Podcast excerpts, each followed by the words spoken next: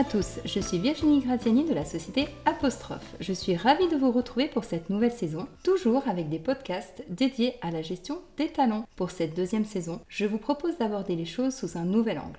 En effet, je partage le micro avec une invitée prête à nous livrer un formidable retour d'expérience. Aujourd'hui, j'ai le plaisir d'échanger avec Christine Gagnon, qui n'est plus à présenter. Néanmoins, pour ceux qui ne la connaissent pas encore en France, Christine est synergologue, analyste profileuse en communication non verbale et marqueur linguistique. Aujourd'hui, elle va nous parler des atouts de l'analyse comportementale dans le leadership. Bonjour Christine, merci de te rendre disponible depuis le Canada, même si ton cabinet Internoveco est présent en Europe et également à l'international. Bonjour Virginie, bonjour à tous. Christine, tu es synergologue, cette discipline de l'observation et de l'analyse du langage corporel. En parallèle de tes activités, tu t'es également formée à de nombreuses disciplines dans le monde de l'entreprise, ce qui t'a permis de développer une expertise pointue sur l'analyse du comportement pour le développement du leadership des dirigeants. Alors, avant la fin de ce podcast, tu vas également nous livrer trois conseils pour les dirigeants qui nous écoutent et qui veulent gagner justement en leadership. Pour commencer, je te laisse nous présenter tout d'abord ton parcours. Effectivement, je suis analyste profileur, qui est un métier qui n'est pas catégorisé vraiment là, dans les universités et un peu partout. On devient analyste profileur avec l'expérience et avec les années. Mais pour devenir analyste profileur, en fait, c'est qu'un jour, euh, je me suis aperçue qu'en tant que leader moi-même de mon entreprise, j'avais à être euh, très performante euh, au niveau de la communication pour comprendre autant mes managers, pour comprendre autant mes cadres, pour comprendre mes investisseurs, pour comprendre euh, durant des rencontres de parties prenantes dans des projets importants, de comprendre la communication et l'être humain qui était derrière tous ces postes-là. Parce que de connaître l'être humain m'aidait à comprendre la situation. Alors j'ai été chercher de disciplines différentes dans plusieurs types d'enseignements, ne serait-ce que la synergologie, comme on disait, qui est la base complète en analyse du comportement. Ensuite, j'ai été chercher tout ce qui touche en psychosocial, en psychocriminalité. J'ai été chercher tout ce qui touche la stratégie des affaires, tout ce qui touche l'interrogatoire également et les stratégies de questionnement pour comprendre et être en mesure de bien faire mon travail de leader. Ok, et Christine, comment utilises-tu l'analyse du coup de la communication non verbale et aussi des marqueurs linguistiques dans le monde de l'entreprise? Euh, Je l'utilise de plusieurs façons. Euh, premièrement, je l'utilise dans tout ce qui touche les analyses de groupes, d'équipes et de comités. Donc, j'analyse les comportements des gens dans leur communication relationnelle entre eux pour voir des risques émergents. Hein, on, m'engage souvent comme consultante pour analyser des regroupements comme ça, des conseils d'administration, des comités, pour analyser tous les risques qui pourraient émerger dans chacune de ces rencontres-là et ces, euh, ces discussions-là. J'utilise également les marqueurs linguistiques pour mieux comprendre et mieux questionner parce que s'il y a un mot qui revient fréquemment, ben, je vais savoir que ce mot-là fait partie de l'intérêt et quelque chose qui motive la personne devant moi. Donc, je vais être capable de mieux questionner les gens à partir de là également. Et alors, explique-nous comment un dirigeant peut développer euh, encore plus son leadership grâce à la lecture de ce comportement. Pour faire émerger l'énergie d'une équipe, il faut être capable de bien lire son équipe, que ce soit une équipe de managers, de collaborateurs, d'investisseurs. En fait, il ne faut pas que les gens devant nous soient submergés par des émotions, par des problèmes, par des soucis. Alors, le leader, ce qu'il doit faire, c'est qu'il doit faire des liens communs assez développés pour être capable ensuite de bien lire son interlocuteur, de comprendre les signes qu'il nous amène pour ensuite faire émerger l'énergie d'équipe, de faire émerger les informations à aller chercher et mieux diriger l'équipe qui est devant soi. Quel changement tu observes du coup depuis l'apparition du Covid euh, dans le rôle et la position des dirigeants d'entreprise au niveau mondial? Comment euh, justement l'analyse de cette communication non verbale peut aider un dirigeant dans ce nouveau monde? C'est une excellente question Virginie parce que la Covid nous a amené à être restreints dans nos communications, restreints dans le sens de le faire en ligne, donc de ne plus être en trois dimensions. Cette situation là a déstabilisé le monde entier, le monde des affaires hein, et le monde de la communication. Par contre, ce qui est intéressant, c'est qu'on peut voir quand même plein d'éléments pendant qu'on regarde en ligne une discussion, pendant qu'on est avec des collègues ou des investisseurs ou des managers. On voit plein de choses. Je comprends qu'on ne voit pas le bas du corps, mais on voit les expressions faciales, on voit le sourire comme tu me fais présentement, on voit les axes de tête, on voit les clignements de paupières, on voit les, les positions sur la chaise, on voit les mains qui se ferment, qui s'ouvrent. Il y a énormément d'éléments que l'on voit et la chance que l'on a lorsqu'on est en ligne, c'est qu'on se voit tous en face à face. Alors, si j'ai 20 managers devant moi et qui sont tous en ligne, ben, je les vois tous en face à face, chose que je ne vois pas lorsque je suis en réunion avec eux dans une pièce parce qu'on est souvent côte à côte. Alors ça, c'est un point positif d'être en ligne. Maintenant, ce que j'aimerais ajouter dans toute cette situation-là COVID,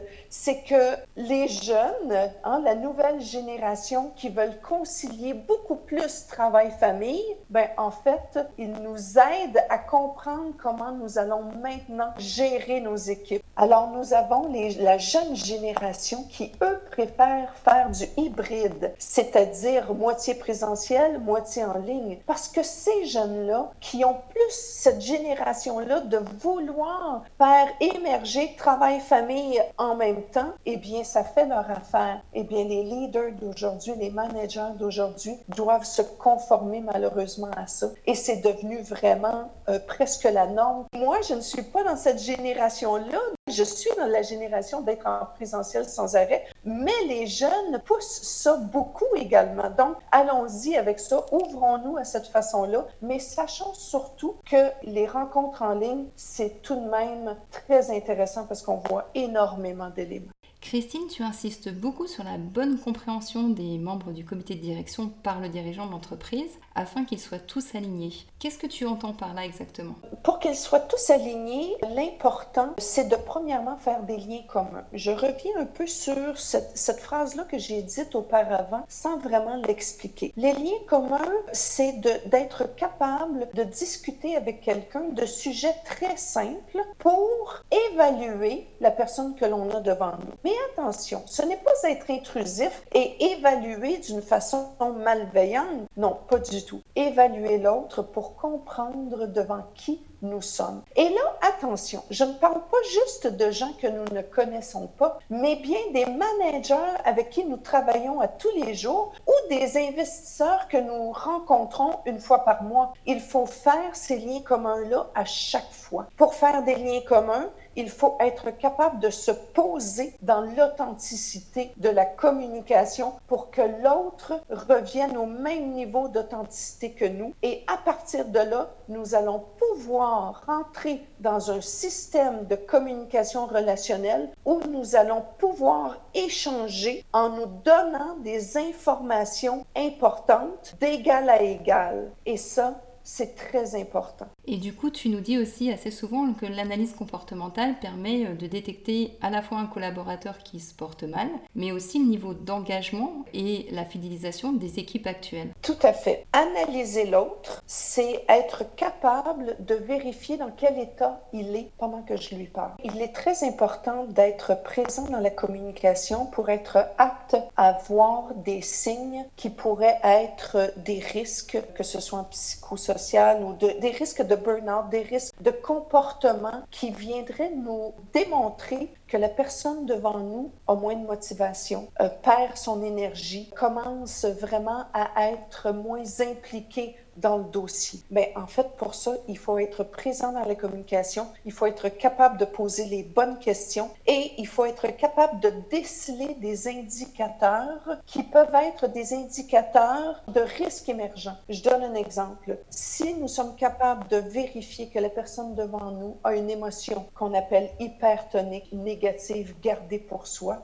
en fait, nous avons déjà une longueur d'avance et nous savons quel type de questions poser pour vérifier s'il n'y a pas un risque émergent qui pourrait arriver, comme un burn-out ou une démotivation. Alors, c'est très important de savoir quelles questions poser, d'être capable d'analyser les gestes qui vont avec, ainsi que le ton et l'intonation de la voix et les mots. Quand on est capable de faire une analyse en triangulation de cette façon-là, nous sommes capables de voir des risques émergents. Alors Christine, je suis ravie d'annoncer à tous ceux qui suivent Apostrophe que nous allons prochainement, très prochainement d'ailleurs, proposer tes formations en France, à Lyon tout d'abord, puis à Paris, avec une première session programmée courant novembre 2022, bien entendu. Et Apostrophe étant certifié Calopi, du coup ta formation, enfin les formations que nous allons proposer entrent également dans les dispositifs de formation et de financement des différents OPCO. Est-ce que tu peux nous en dire un petit peu plus sur le public qui est visé, le contenu de la formation, sans bien sûr tout nous dévoiler? Oui, donc cette formation-là, c'est une formation que j'adore et que je donne depuis euh, quand même quelques années. C'est très intéressant parce que la formation, elle est très technique, mais elle est très pratique également. Il y a plein de vidéos, on analyse des vidéos, on analyse vraiment des éléments très pointus. Donc, il y a de la théorie, mais, mais de la pratique très concrète sur le terrain pratiquement.